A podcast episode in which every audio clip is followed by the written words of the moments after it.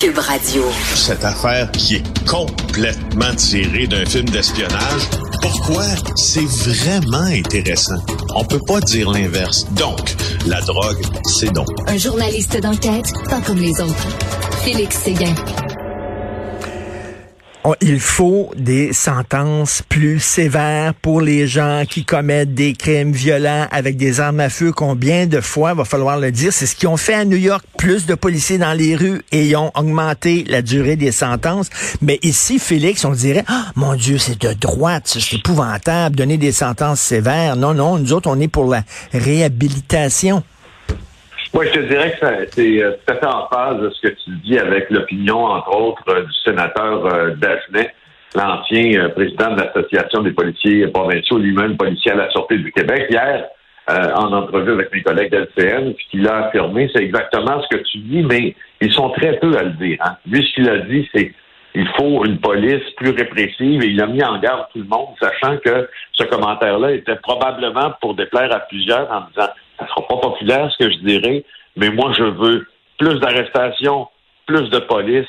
Donc, ça correspond à cette mentalité très conservatrice qui nous dit tough on crime, n'est-ce pas? À la Stephen Harper. Euh, et, euh, et, tu vois, on, est un peu à la croisée des chemins. Il semble, en tout cas, la ministre euh, Geneviève Guilbeault va rencontrer euh, au cours des prochaines heures là, les chefs de police de la grande région de Montréal, dont Fadi Daguerre, qui a à Longueuil, lui, une approche euh, qui, qui est un peu plus nouvelle quant à cette, euh, ce type d'intervention-là, c'est-à-dire qu'il n'est pas seulement que dans la répression, mais beaucoup dans la prévention. Je dis pas que ça ne prend pas de, de, de, prévention, sauf que là, à un certain moment, avoir l'état actuel de certains quartiers de la métropole en ce qui a trait à la violence par arme à feu, moi, en tout cas, moi de mon côté, force est de constater que ça prend des interventions au terrain un peu plus fortes. Là. Euh, je sais pas si tu as lu l'histoire euh, d'Olivier Fauché dans le journal aujourd'hui, le jeune homme de 14 ans qui a été blessé. On a parlé de ça en chronique lundi dernier, euh, ben de cette semaine en fait, là, ce jeune homme-là qui était dans la voiture, qui a été pris pour cible, il a 14 ans. C'est un jeune homme de Boston, euh, passionné de basketball très énergique, de sa famille, etc. Et là, il s'appelle Sandrick Jorcelin. Et puis, il était à l'arrière de cette voiture, probablement pris pour cible, ce qu'on en pense pour l'instant, euh, par erreur. Et là, euh, il explique, il explique qu'il était comme dans une guerre. Et là, il était assis sur la banquette arrière, et puis c'est son oncle de 28 ans qui conduisait, puis il a été touché au gros intestin, au poumon, puis il lui a fait perdre un rein. Il y a 14 ans. Et là, il y a, puis là, il y a une balle qui s'est logée dans sa moelle épinière, donc on le retourne euh, en avion ambulance, je crois, à Boston pour qu'il puisse être traité. Et euh, le policier euh, de Laval qui, qui est intervenu alors que lui avait été blessé, il l'a rendu, lui a rendu visite à l'hôpital. C'était très touchant cette affaire-là. En même temps, moi, je trouve que c'est surréel. Mais, mais, mais écoute, non seulement on, a, on est pogné avec des gangs de rue, mais probablement les gangs de rue à Montréal les plus imbéciles au monde. Parce que Christy, il arrête pas de tirer partout. Euh, les, des balles perdues, il y en a plein, puis ça arrive souvent qu'on s'est trompé de cible. On l'a ciblé par erreur. Déjà, tuer quelqu'un, même si tu même si c'est la bonne personne, c'est complètement ridicule. Mais là, c'est quelqu'un qui a rien à se reprocher, là. Ça a l'air, là, vraiment. Tu sais, en tout cas, si tu regardes les, euh, les dans les différents pays euh, d'Amérique, il y a euh, différentes, bien sûr, manières de régler ces situations-là. Juste de parler, euh, moi, d'un cas qui m'a toujours fasciné. Je sais c'est quoi le fameux euh, MS-13, là, le gang de rue salvadorien? Euh, le MS-13, là, en fait, c'est un, un, gang qui s'est fondé à, Los Angeles après la guerre civile au Salvador au début des années 90. Puis il y a eu plusieurs exilés aux États-Unis du Salvador en raison des violences qui secouaient le pays à ce moment-là. Et puis les Salvadoriens pour se protéger contre les autres gangs de Los Angeles, sont, sont formés un ou aussi, eux aussi, euh, qu'on a appelé le MS-13, sauf que là, plusieurs ont commencé à être renvoyés chez eux au Salvador après avoir commis des actions illégales, et le gang s'est beaucoup euh, enraciné euh, dans la capitale du pays, entre autres, et là, le Parlement du Salvador euh, et son jeune président qui ne fait pas l'unanimité parce qu'il est très, très répressif, justement. Ils ont approuvé, là, euh, il y a un mois, l'instauration de l'état d'urgence pour lutter contre la violence des, des gangs de rue. Il y a eu 62 meurtres en 24 heures, et c'est là que les autres se sont dit, on approuve ce décret, la majorité du Parlement l'a approuvé.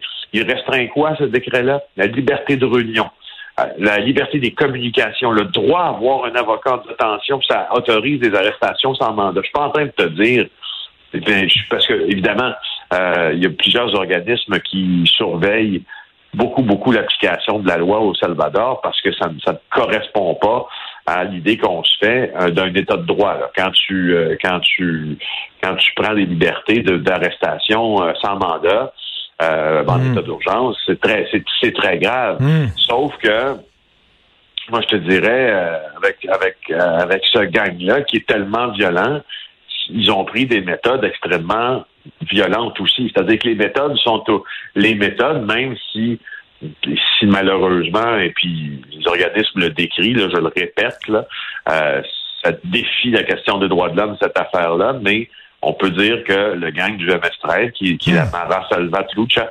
euh, ben, fait face à des moyens qui sont en phase avec ses moyens à elle. C'est-à-dire, ils tirent partout. Ben, ben Ils ont en face d'eux quelqu'un aussi qui tire partout. Ben oui, ben comment tu peux euh, comment tu peux lutter contre le crime avec une main attachée dans le dos? Euh, Parce que des fois la charte des droits, je comprends, c'est important, le respecter les droits de tout le monde, je comprends, mais des fois c'est trop restrictif et ça empêche les policiers de de faire leur job. Écoute, comme là, on sait qu'il y a des peines minimales euh, au Canada. Si tu commets un crime avec un arme à feu, c'est automatiquement X années. Mais là, on veut enlever ces peines minimales-là. On est en train d'y penser, on veut les enlever parce qu'on dit qu'on veut combattre la surreprésentation des communautés autochtones et des minorités visibles en prison. Il y en a trop, donc on va enlever ces peines minimales-là. Et là, tu as des policiers qui disent, ben, on peut pas rêver d'un pire temps pour faire ça. Au contraire, il faut resserrer la vis. Oui, je sais, je sais, mais c'est un, c'est un sale temps pour tout le monde. Présentement, c'est un sale temps euh, tu sais, exemple, c'est un sale temps pour les Américains aux États-Unis. C'est un sale temps depuis longtemps lorsqu'ils se frottent à certaines forces policières.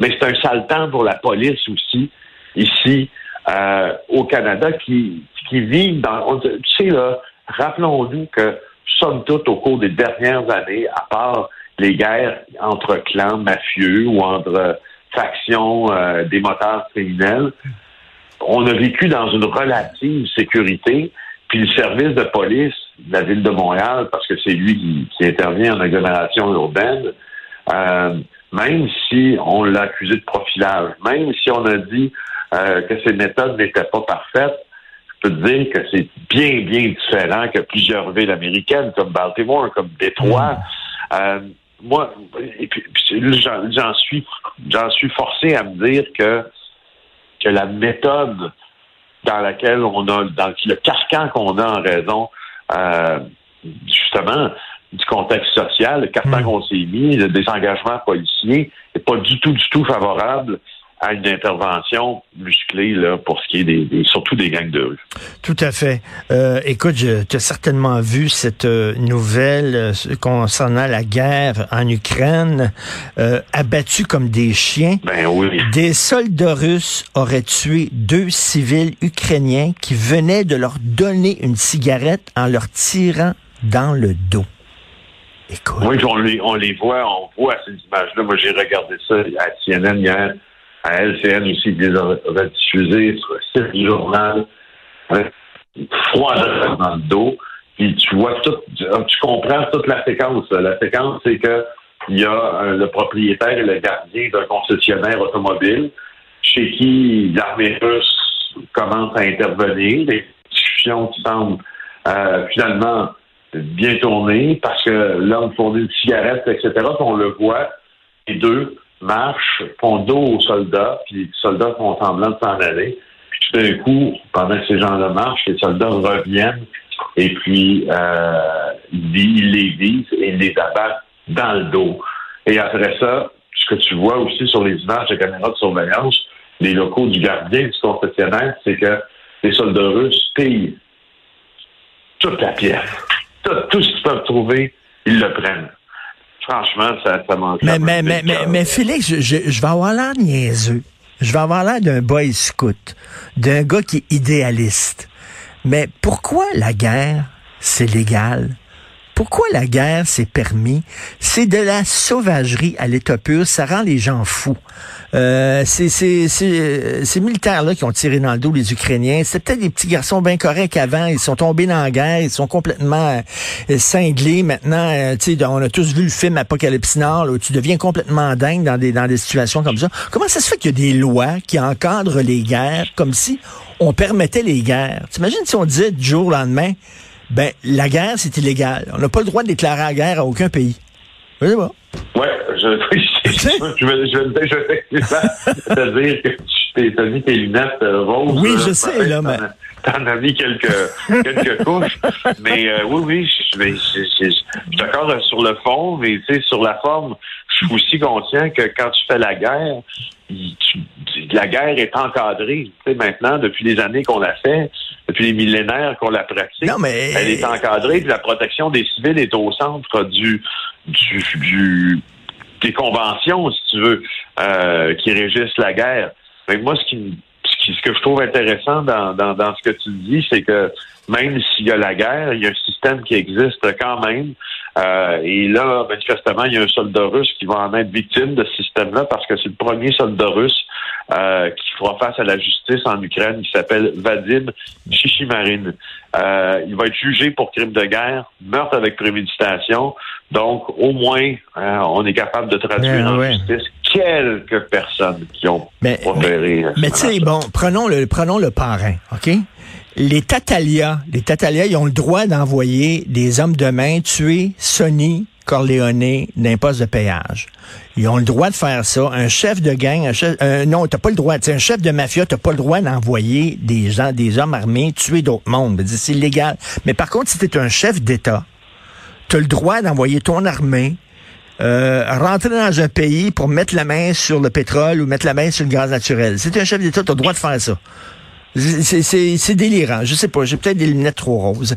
Et, écoute, non, mais je suis d'accord. Je suis d'accord aussi. Il y, a une autre histoire qui t'a beaucoup touché, toi et moi aussi. Ça me touche beaucoup. Euh, il y a des grands-parents qui veulent voir leurs petits-fils, leurs petits-enfants, et euh, euh, euh ils peuvent pas les voir. Donc, ils vont poursuivre les parents de leurs petits-enfants pour un gros montant. Oui, c'est un couple d'Indiens qui ils ne peuvent tellement pas voir leurs petits-enfants pour la raison suivante, c'est qu'ils n'en ont pas, puis leur fils, à qui ils ont payé un somptueux mariage, et sa femme ne veulent pas en faire.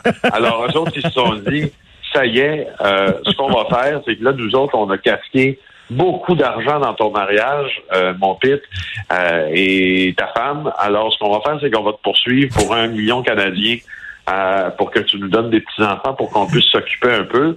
Parce que là, nous autres, avec ton mariage, on a perdu beaucoup de roupies et euh, c'est assez. Puis il dit là, ça fait quoi? Ça fait euh, à peu près trois, trois ans, oui, c'est ça. Trois ans qu'ils sont mariés.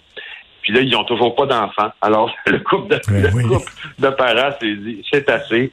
Euh, au prix qu'on a payé, tu vas nous faire des enfants. Ben oui, j'étais ironique, j'étais ironique bien sûr parce que ça arrive souvent que des grands-parents veulent avoir contact avec leurs petits-enfants puis ils peuvent pas parce que leurs enfants bloquent.